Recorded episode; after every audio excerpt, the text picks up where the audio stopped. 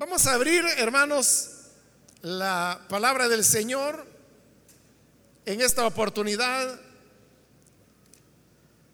en el libro de Deuteronomio. Busquemos el capítulo número 31. Es casi ya lo- los últimos capítulos del libro de Deuteronomio, capítulo número 31. Ahí es donde vamos a leer la palabra del Señor.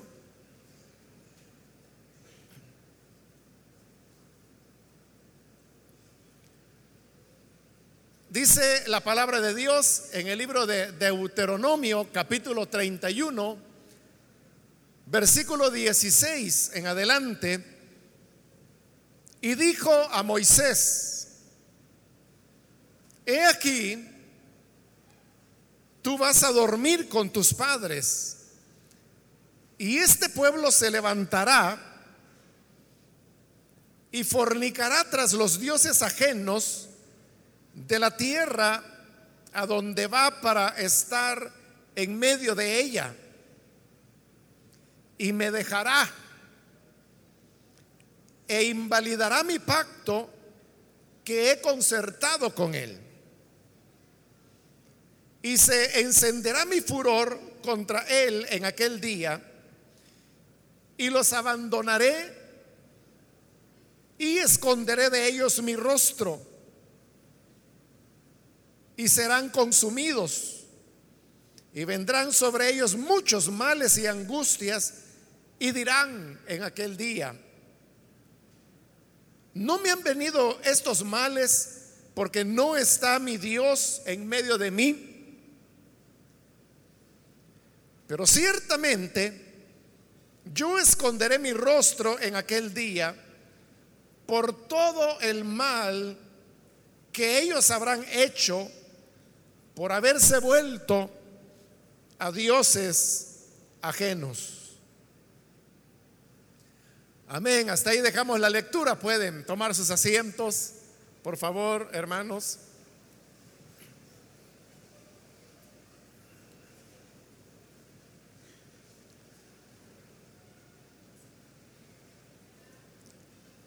Hermanos, hemos leído estas palabras que el Señor dijo a Moisés. Usted lo puede ver ya, que es la parte final de este libro de Deuteronomio. Y Deuteronomio es el último de los libros que fueron escritos antes de la entrada del pueblo de Israel a la tierra prometida.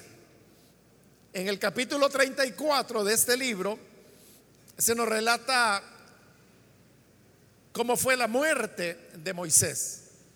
Es decir, que aquí, en este pasaje que hemos leído, estamos ya a muy poco tiempo cuando la vida de Moisés habría de terminar. Este mismo libro de Deuteronomio dice que Moisés ya tenía la edad de 120 años. Y no solamente era ya un hombre de avanzada edad, sino que también el Señor ya le había dicho que se acercaba el momento cuando su vida habría de terminar. Precisamente porque la vida de Moisés estaba llegando a su final, es que el Señor le pidió que nombrara a un sucesor. Y ese sucesor fue Josué. Moisés tomó a Josué y delante de todo el pueblo oró por él y le dijo claramente a Israel que él ya no estaría más con ellos porque el Señor ya le había avisado que su vida estaba llegando a su final. Pero que ahí quedaba Josué, quien era un poco más joven que él, alrededor de 80 años, y que habría de continuar con la tarea que quedaba pendiente en su última etapa, que era la de entrar y poseer la tierra que Dios les había prometido. Y como él decía, la, la, tierra que fluye leche y miel. Ahora, para llegar a este punto, no había sido fácil. A partir del libro de Éxodo, nosotros tenemos la historia desde el nacimiento de José, de cómo él es criado y educado por la hija del faraón. Y eso lo ubicó a él en una posición privilegiada hasta llegar a los 40 años. A esa edad, Moisés quiso identificarse con su pueblo, que eran los israelitas y que eran esclavos en Egipto. Él abandonó la comodidad y los privilegios que tenía como hijo de la hija del faraón. Y decidió ir a vivir con sus hermanos que eran esclavos. Y por eso es que el libro de Hebreos nos dice que él no tuvo los deleites del pecado, refiriéndose a lo que él vivía en el palacio como algo que él valoró mucho, sino que dice que él prefirió compartir el oprobio con sus hermanos. Pero sus hermanos, los israelitas, lo rechazaron. Porque en una ocasión él trató de separar a dos israelitas que luchaban entre ellos. Y Moisés les dijo, ¿por qué pelean si ustedes son hermanos? Pero ellos lo que hicieron fue rechazarlo y por ese rechazo Moisés huye y es así como por otros 40 años se va a vivir lejos de Israel. Él se junta con una familia de ganaderos que criaban ovejas en el desierto. Se casa, tiene sus hijos pero a los 40 años después, es decir, cuando él ya tenía 80 de edad, Dios se le revela en la zarza ardiente y le explica cómo lo ha escogido a él para que sea el libertador del pueblo. Le entrega señales sobrenaturales para que él vaya y le diga a Faraón, deja ir a mi pueblo. Moisés va, primero se gana la confianza de los ancianos de Israel y luego va, se presenta ante Faraón para decirle el reclamo del Señor, que deje ir a su pueblo para que le sirva en el desierto. Sin embargo, Faraón no quiere y se hace necesario que vengan las diez señales que Dios obró a través de la vara de Moisés, convirtiendo el agua en sangre, el polvo en piojos, la luz en oscuridad, las aguas en ranas, hasta que llega a la décima señal, la cual es una plaga mortal, pero que curiosamente solamente afecta al primogénito de cada familia y al primogénito de los animales. Todos los demás no, no son afectados por esa plaga y sobreviven. Pero con eso Dios le estaba enviando un mensaje a Faraón. Porque Dios le decía, Israel es mi primogénito. Y si tú quieres destruir a mi primogénito, entonces yo destruiré tu primogénito. Y por eso viene esa plaga. Ante esta plaga, Faraón se da cuenta que es totalmente inútil estarse oponiendo a la voluntad de Dios y decide que finalmente el pueblo salga. Así comienza el camino por el desierto,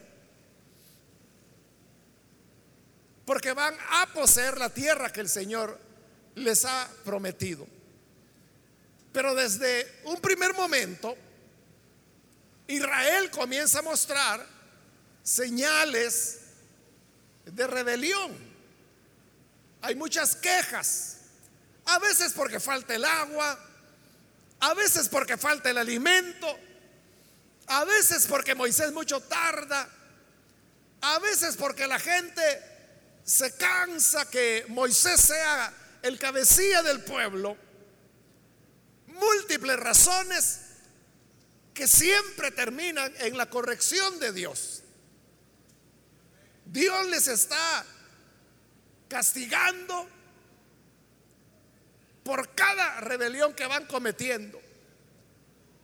Pero estando al pie del monte de Dios, Dios les entrega la ley. Esa ley comienza con lo que la Biblia llama las diez palabras. Y nosotros popularmente le llamamos los diez mandamientos. Entonces Dios dice, no tendrás dioses ajenos, aparte de mí, no te harás ninguna imagen de lo que está en el cielo, en la tierra, no te postrarás ante ella ni le rendirás culto.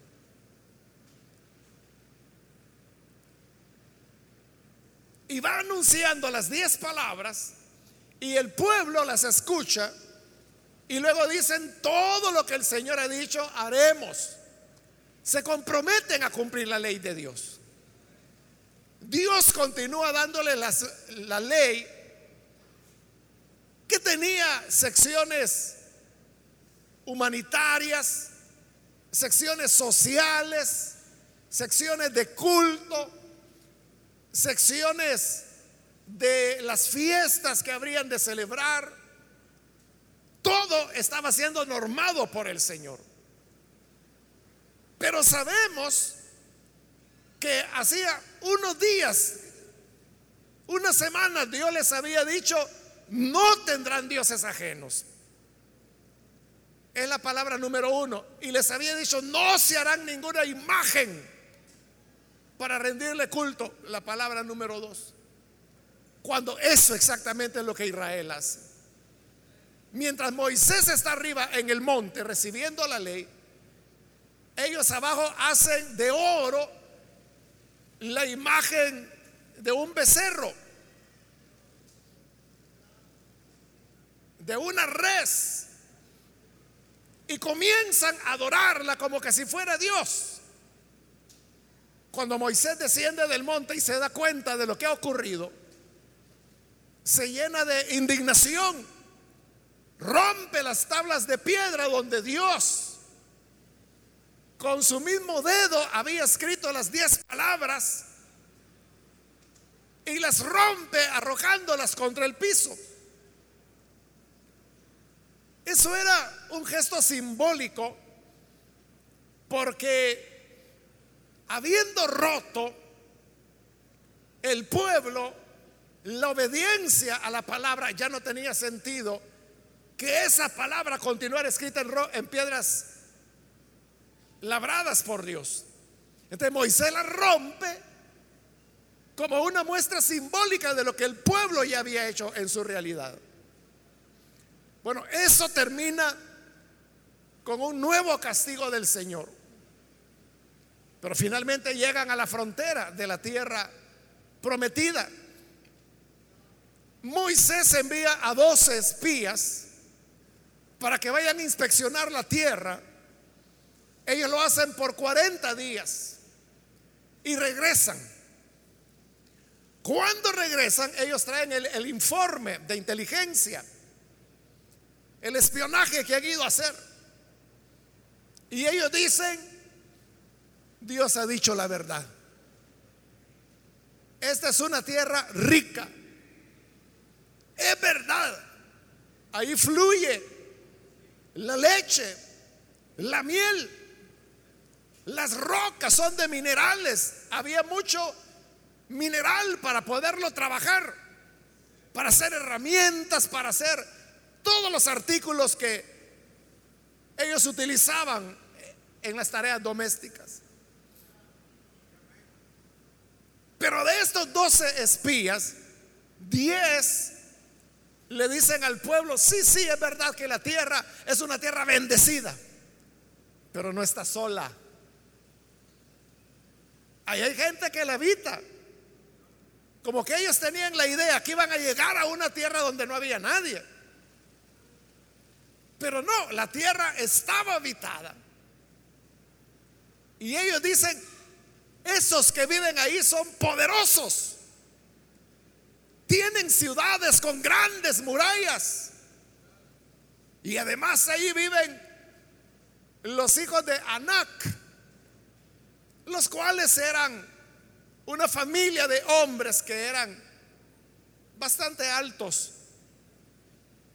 Entonces ellos decían, nos van a aplastar. Estos hombres altos nos veían a nosotros como que si éramos insectos. No vamos a poder vencerlos.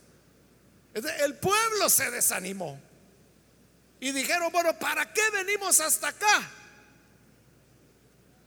Si no podemos conquistar la tierra. Pero habían dos espías, que era Josué y Caleb, quienes decían, es verdad que hay hombres altos, es verdad que hay ciudades con murallas, pero nuestro Dios va con nosotros y lo vamos a vencer. Vamos y poseamos la tierra. Pero el pueblo prefirió darle oídos a los incrédulos y no a los hombres de fe. De manera que comenzaron a hablar de apedrear a Moisés y de nombrarse a otro capitán que lo llevara de regreso a Egipto. Dios se enojó mucho. Entonces Dios dijo, por no creer, por su incredulidad, ninguno de ellos van a entrar a esta tierra, sino que serán los hijos de ellos, que en ese momento tenían menos de 20 años de edad. Ellos son los que van a entrar. Los únicos mayores que van a entrar será Josué y Caleb. Porque ellos sí me creyeron. Así que ahora regresense al desierto. Y por cada día que los espías anduvieron inspeccionando la tierra, que fueron 40 días, será un año por cada día. Así que serán 40 años los que tendrán que andar perdidos en el desierto. Y regresaron al desierto. Y así fue. Durante 40 años, todos esos mayores, mayores de 20 años, fueron muriendo. Muchos, muchas de las muertes era cuando ellos pecaban, cuando desobedecían a Dios, cuando se quejaban, otros fueron muertos en guerra. Pero aquellos que eran menores de 20 años iban creciendo, iban madurando, porque Dios dijo, ellos son los que van a entrar. Así pasaron 40 años. Y así es como Moisés llega a los 120 años de edad.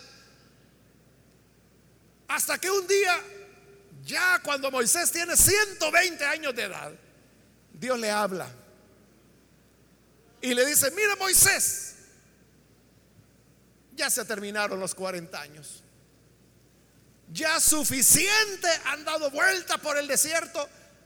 Ahora es tiempo de ir y poseer la tierra que les he prometido. De manera que vuelven y ahora están en la frontera de nuevo de la tierra. Pero cuando ya están a punto de entrar, Dios le dice a Moisés, mira, todos los que no me creyeron, todos los que se acobardaron, ya están muertos. murieron, porque yo juré que no van a entrar en mi reposo. Pero los hijos de ellos eran los que ahora ya eran hombres, son los que van a ingresar. Pero le dice, y Moisés, tú tampoco vas a entrar. Y Moisés le dice, pero ¿por qué?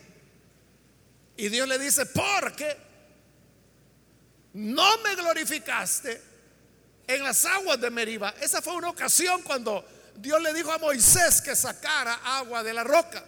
Moisés lo hizo pero enojado. Entonces Dios hoy le dice, porque no me glorificaste, no vas a entrar. Y Moisés comenzó a rogarle, pero Señor, si yo he sido fiel a ti, yo te he servido, he cumplido tu palabra, te he amado. Pero Dios le decía, no vas a entrar. Pero Señor, por favor, hasta que Dios le dijo, mira, ya, ya, ya no me insistas en eso que no vas a entrar.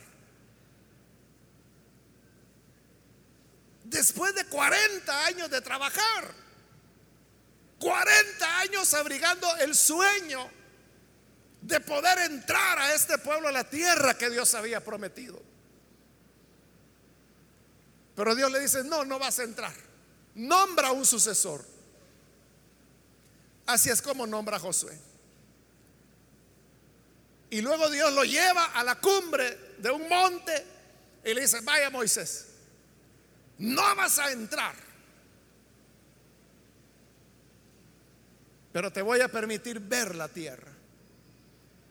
Entonces desde este monte, dice la Biblia que Moisés pudo ver la tierra.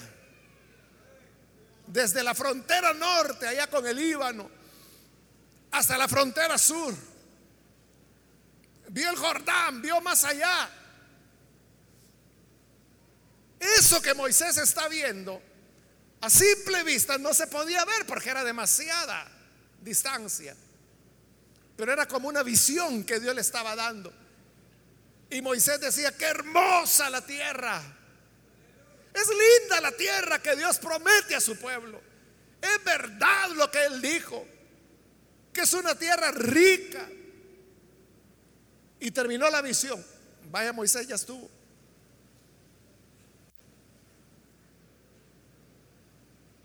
Moisés sabía que no iba a entrar.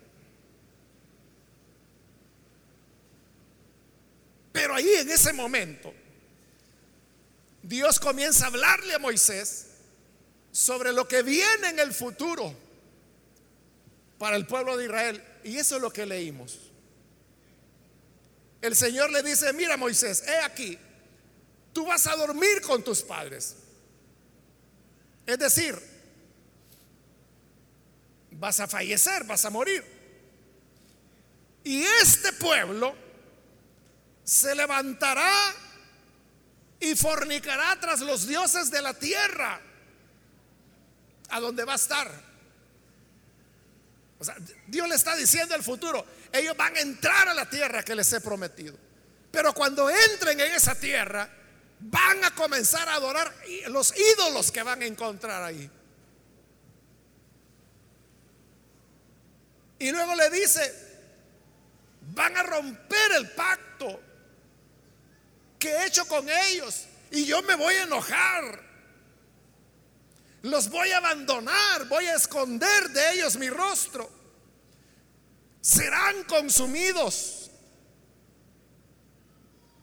Ciertamente le dice, yo esconderé mi rostro en aquel día por todo el mal que ellos habrán hecho por haberse vuelto a dioses ajenos. Así que Moisés tendrás que hacer un canto que no era un canto de triunfo, era un canto de lamento. Porque el pueblo iba a desobedecer. Bueno, eso hermanos fue hace, ¿cuánto? Como cuatro mil años atrás, un poco más de cuatro mil años atrás. Hoy esto ya es historia y sabemos que lo que Dios le dijo a Moisés era cierto que se iban a volver a dioses ajenos, lo hicieron. que Dios iba a enojar con ellos, lo hizo. Que los iba a abandonar, lo hizo. Pero aquí hay una pregunta. ¿Por qué Dios tiene que decirle estas cosas a Moisés? Si Moisés ha luchado tanto, por eso es que me permití hacer un resumen muy compacto de todo lo que para Moisés representó llegar hasta ese punto. Todos los sufrimientos, todos los esfuerzos por llevar a ese pueblo a poseer la tierra. Y Moisés es ya un anciano de 120 años. Es un ancianito. Dice la Biblia que sus ojos nunca se oscurecieron. Es decir, él conservó su buena vista hasta los 120 años. Y él ya se va a morir. Él ya nombró sucesor. Ya colocó a Josué. Entonces la pregunta es, ¿por qué Dios tiene que decirle eso malo que va a ocurrir en el futuro? ¿Por qué no dejar que el pobre viejito muriera como morimos todos los seres humanos sin saber lo que va a ocurrir dentro de 10 años, dentro de 20 años, dentro de 100 años. Y que así descansara. Nosotros que somos humanos, e-, es lo que quizás procuraríamos hacer. Si el abuelo está enfermo, ya está hospitalizado, ya los médicos han dicho, mire, ya, estos son ya los últimos días del abuelo. Entonces la familia trata que el abuelo esté bien. Y el abuelo pregunta, ¿qué dice el doctor? Y la familia no dice, pues mire abuelo, dice que nos despidamos de usted. No le dicen así, ¿verdad? Sino que le dice, mire abuelo, pues el médico lo que dice es que si Dios interviene con la ayuda de Dios, usted va a estar bien. La familia trata de quitarle penas. Y si el abuelo dice, es que a mí lo que me llevo el pesar de esa deuda que no he podido pagar. Pero viene la familia y dice, no, no se preocupe abuelo. Ya su nieto dijo que él se va a hacer cargo de eso, aunque no haya pagado nada, ¿verdad? Pero la cosa es que el abuelo duerma en paz, duerma tranquilo. Ahora, ¿por qué nosotros tratamos de quitarles preocupaciones, pesares a la gente que sabemos que ya es lo último de su vida? Lo hacemos por humanidad.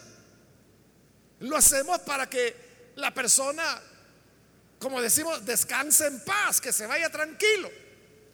Ya los que quedan vivos, pues ellos serán los que tendrán que ver cómo arreglan las deudas del abuelo y todo eso, ¿no? Pero que él se vaya tranquilo. Eso hacemos nosotros los seres humanos. Nosotros los seres humanos que Jesús dijo, ustedes que son malos, ustedes que son malos hacen eso.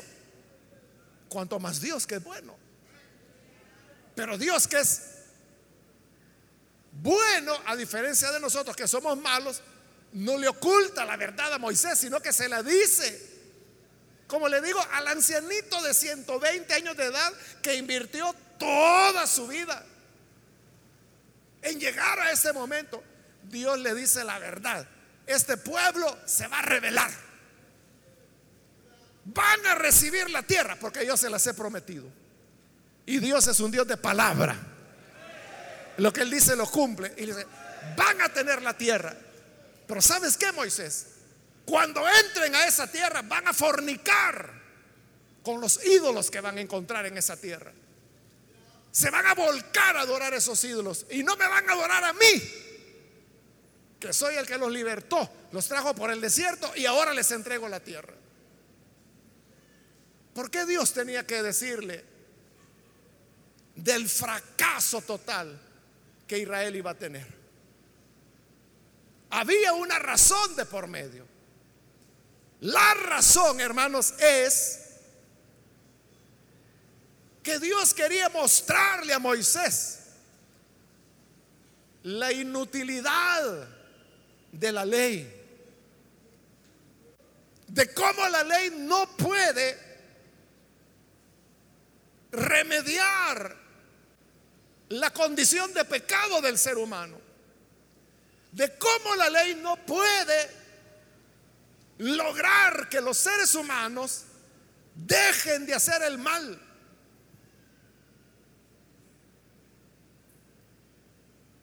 La ley incapaz.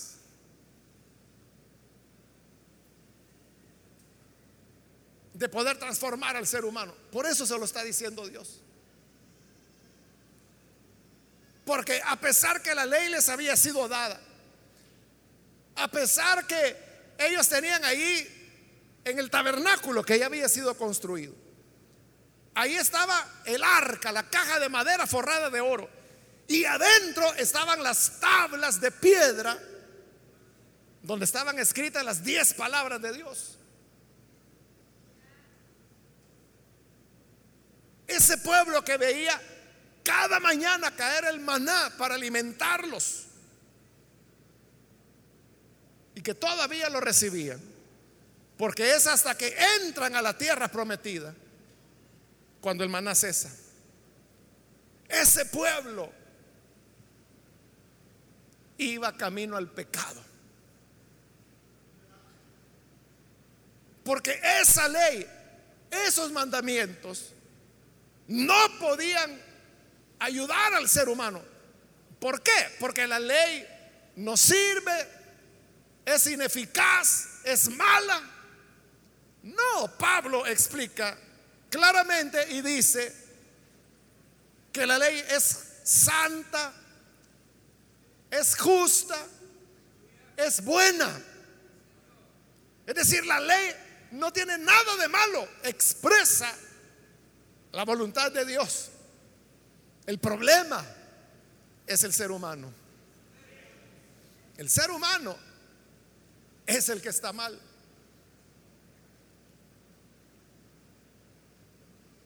Y como el ser humano no había sido cambiado, por eso Dios le está diciendo a Moisés, ellos van a pecar. Y yo me voy a enojar con ellos y los voy a abandonar. Y ellos se van a preguntar, ¿por qué me ha abandonado Dios? Y ellos mismos responderán, porque abandoné a Dios. De manera que nosotros los seres humanos, lo que necesitamos es algo que vaya más allá de las leyes, más allá de los reglamentos. Porque a veces la gente dice, mire, ahí le voy a traer a mi nieto, a mi sobrino, para que hable con él. Aconséjemelo, por favor. Uno puede aconsejarles y uno puede darle buenos consejos. Pero si esa persona no nace de nuevo, podrá estar escuchando los mejores consejos, las mejores recomendaciones. Y siempre volverá a revolcarse en el pecado. Por eso es que los seres humanos pueden tener toda la religión que quieran, todas las normas, todos los reglamentos que la mente humana quiera inventar. Pero eso no va a cambiar a nadie. Lo que le va a cambiar es, hermanos, el tener una experiencia de nuevo nacimiento. Porque cuando una persona nace de nuevo, cuando ha tenido un encuentro real con Cristo, la vida de esa persona es transformada. No es suficiente con que vengas a la iglesia. No es suficiente con que tengas una Biblia, aunque sea para ocuparla de cuña en la librera de tu casa. No es suficiente con que digas, es que a mí me gusta oír alabanzas. No basta con eso. Es necesario nacer de nuevo. Que tengas una transformación. Eso era lo que el pueblo de Israel no tenía. Y es lo que bajo la ley nadie jamás experimentó. El nuevo nacimiento no viene por mandamientos, no viene por reglamentos, no viene porque el pastor ande regañando a las personas. El nuevo nacimiento viene cuando la persona tiene un arrepentimiento sincero delante de Dios. Se da cuenta que su vida ha andado por malos pasos, que se ha dañado y ha dañado a otros. Pero cuando se encuentra con Cristo, la vida es transformada. El que realmente ha nacido de nuevo, vive para Cristo. Lo vean o no lo vean. Sepa que está la mirada de los hermanos o que no esté. Lo que el ser humano hace en secreto, esa es la realidad del ser humano. Yo me recuerdo, hermanos, un hermano, él ya era adulto, casado, con dos hijos tenía. Y llegaba a la iglesia. Le estoy hablando allá por los años 80. De repente, resulta que le dan la visa a él para ir a los Estados Unidos. Entonces él fue, iba, él iba, no, no porque tuviera familia, creo que ni tenía ya. Él iba por negocio. Era esa época cuando llevaban no sé cuántas libras de queso, cosas así, ¿verdad? Iban, vendían lo que llevaban y compraban cosas que venían a vender acá. Así era, por eso lo hacía él. Él me tenía cierta confianza y en una ocasión, meses después de eso, o un par de años después, él habló conmigo y me dijo, hermano, tengo algo que decirle. Y lo que él me quería decir es que era VIH positivo. Le estoy hablando de la década de los 80, fue de los primeros casos, los primeros casos que se estaban dando en El Salvador. En esa época no se hablaba de VIH positivo, sino que se hablaba de tener SIDA, lo cual pues no era exacto, pero así se hablaba en esa época. Y él me dijo, tengo SIDA. O sea, pero yo sabía que él era un hermano que tenía no sé cuántos años de estar en la iglesia, que todos los domingos llegaba con su familia, con sus hijos. Y, hermano, ¿cómo es eso? Le digo yo. ¿Cómo es que usted va a tener SIDA, como se decía en esa época? Si usted es cristiano, usted tiene un hogar constituido, usted viene a la iglesia. Y él me, mire hermano, le voy a decir la verdad, me dice. Es que la primera vez me dice que yo fui a los Estados Unidos. Como yo sabía, me dice que allá nadie me conocía. Pues yo me dice, me sentí libre, me dice. Y como ya tenía años de no ir a una discoteca, me fui a meter a una discoteca, me dijo. Y él me dice, y ya estando adentro, me dice, en la discoteca, me comenzó a extrañar que no había mujeres, solo, todos eran hombres, me dice. Él no, no, no sabía, pero se había ido a meter a una discoteca de homosexuales. Bueno, de ahí en adelante usted ya se puede imaginar qué pasó. Y la cosa es que hoy él era VIH positivo. Y yo le dije, su esposa lo sabe. No, me dice, tiene que decirle. Y se lo dijo. Bueno, no le voy a contar toda la historia. La, cosa es que como al año él falleció. Fue una muerte así súbita. Porque en esa época no había los retrovirales que hoy se utilizan y que pueden hacer que una persona que vive con VIH pueda vivir 10, 15, 20, 25 años. En esa época no, era fulminante. Ahora, el caso se lo cuento por esto. Su cristianismo le alcanzaba hasta la frontera. De ahí para allá ya no. Y ahí está el punto. Eso es lo que le digo que las iglesias, la religión, los reglamentos, la vigilancia No, es que andemos vigilando, pero uno podría decir, bueno, ¿por qué no hacemos una red de espionaje? Y que cada diácono, cada diaconisa va a ser un agente encubierto que va a andar husmeando la vida de los hermanos. Vamos a poner cámaras por todo lado para ver qué andan haciendo. O sea, uno podría hacerlo, ¿y eso de qué sirve? De lo que tenemos que asegurarnos es que la persona nazca de nuevo. Porque al tener un nuevo nacimiento, hermano, no importará si está aquí de pie en medio de todos nosotros o si está allá por Nueva Zelanda o por Madagascar, donde nadie lo conoce. Siempre actuará con temor a Dios si es que ha experimentado el nuevo nacimiento. Así es. Ese fue el problema con Israel. Que no tenían el nuevo nacimiento, tenían la ley, pero eso no los podía cambiar.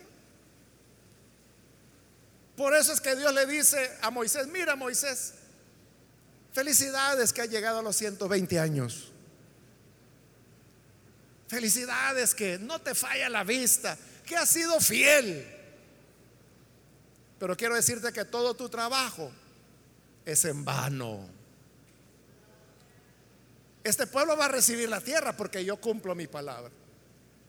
Pero van a entrar a la tierra, no a amarme, no a servirme, sino que van a entrar adorar ídolos. Aquellos que yo he dicho que no adoren, eso van a adorar. Entonces Moisés tuvo que morir sabiendo que lo que venía en el futuro era el desastre para Israel. Tal vez tu preocupación es, ¿y si el Señor me lleva? ¿Qué va a ser de mis hijos? ¿Qué va a ser de mis hijas? ¿Siempre le van a servir al Señor? Hermano, aquí ha habido hermanos, buenos hermanos, buenas hermanas, que han fallecido y que dejaron a sus hijos en la iglesia. Estos hijos ya no están aquí. Muriendo el papá, jamás volvieron a la iglesia. ¿Por qué venían? Porque le tenían cariño al papá y para que al viejito no se fuera a enfermar de la bilis. Venían a la iglesia por complacerlo. Se murió el viejito, jamás volvieron a venir. ¿Cómo podemos nosotros saber que nuestros hijos, nuestros nietos o las personas que sigan, cómo podemos saber que van a continuar amando al Señor. Solo hay una manera, que tengan una experiencia sincera de conversión y de nuevo nacimiento. Como dijo el Señor, es necesario nacer de nuevo. Es necesario nacer de nuevo. Así que podemos comenzar contigo. Si solo vienes de paseo a la iglesia, porque te gustan las alabanzas, porque sabes que es bueno venir a la iglesia, pero tu vida no ha sido transformada, no has tenido la experiencia de nacer de nuevo, todavía te dan deseos de pecar, de irte al mundo. Dice, ojalá que termine rápido el culto porque tengo un voladito por allá que tengo que ir a ver. Y ya, ya, ya quiere que termine el culto porque le espera por allá el pecado no has nacido de nuevo entonces. Vienes al culto como venir a misa y luego hacer lo que te da la gana. Pero es necesario nacer de nuevo. Tener una experiencia de conversión. Amén.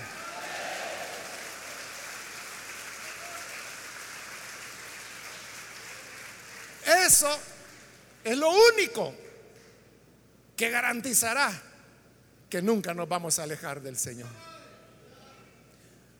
Vamos a cerrar nuestros ojos.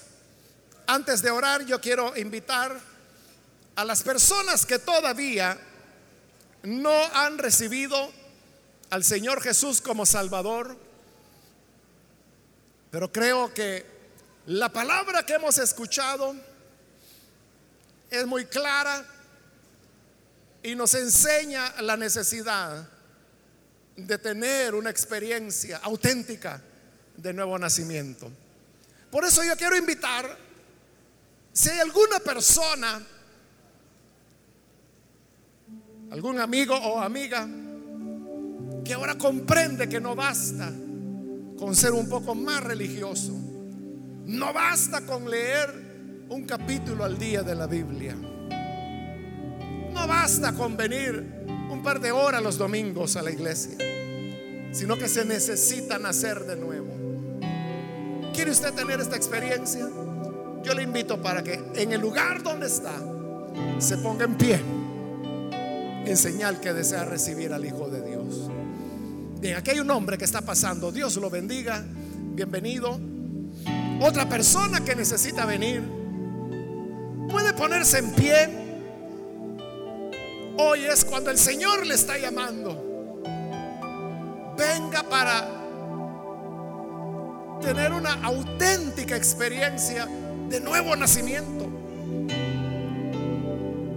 Bien, aquí hay otra persona, Dios la bendiga, bienvenida. Alguien más que necesita nacer de nuevo hoy, que no quiere conformarse, solamente con ser un religioso.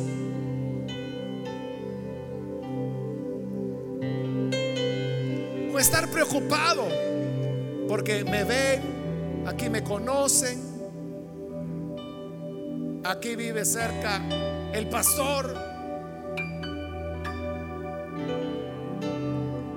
Necesitamos nacer de nuevo.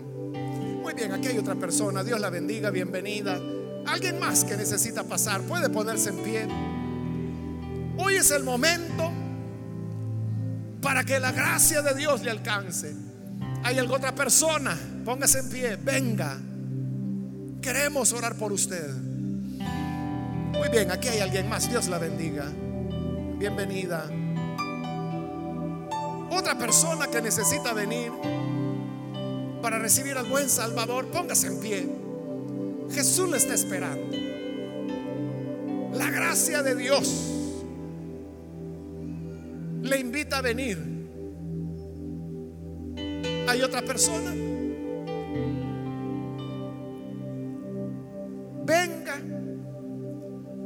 En pie. Queremos orar por usted. Quiero invitar también si hay hermanos que se han alejado del Señor.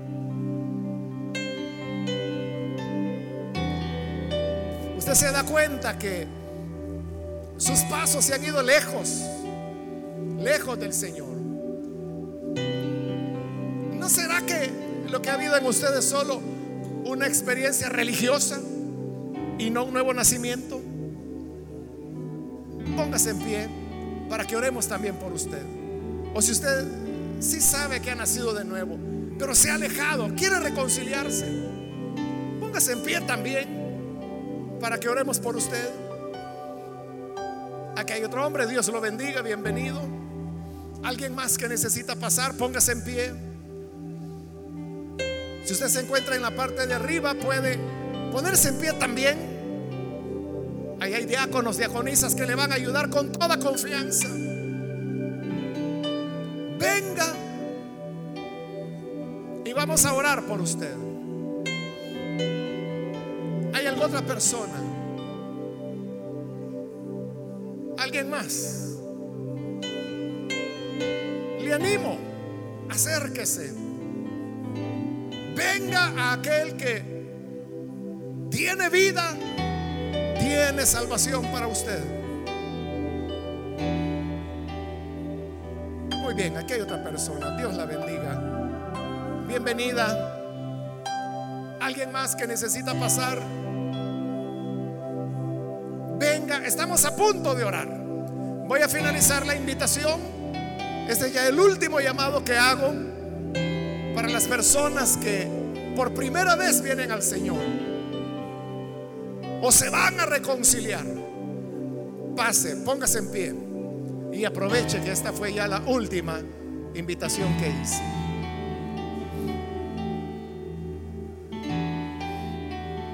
Y a usted que ve por televisión le invito también para que se sume a las personas que están aquí al frente, reciba al Señor, experimente el nuevo nacimiento. Ore con nosotros. Señor, gracias te damos por cada persona que está aquí al frente y que viene reconociendo la necesidad de salvación que solamente tú puedes dar. Te pedimos por las personas que están aquí, por aquellos que a través de televisión, de radio, de internet, están abriendo su corazón. Ven Señor para que tu gracia les perdone, les dé vida nueva, les cambie. Que lo que ellos tengan sea una experiencia de nuevo nacimiento. De manera que tu gracia, Señor, nunca les abandone y puedan caminar en rectitud todos los días de su vida. Y aun cuando venga el futuro, y aun cuando vengan décadas en el tiempo, que todo sea de fidelidad, de entrega, de amor incondicional a ti. Gracias te damos, Señor, por tu bondad. Amén y amén.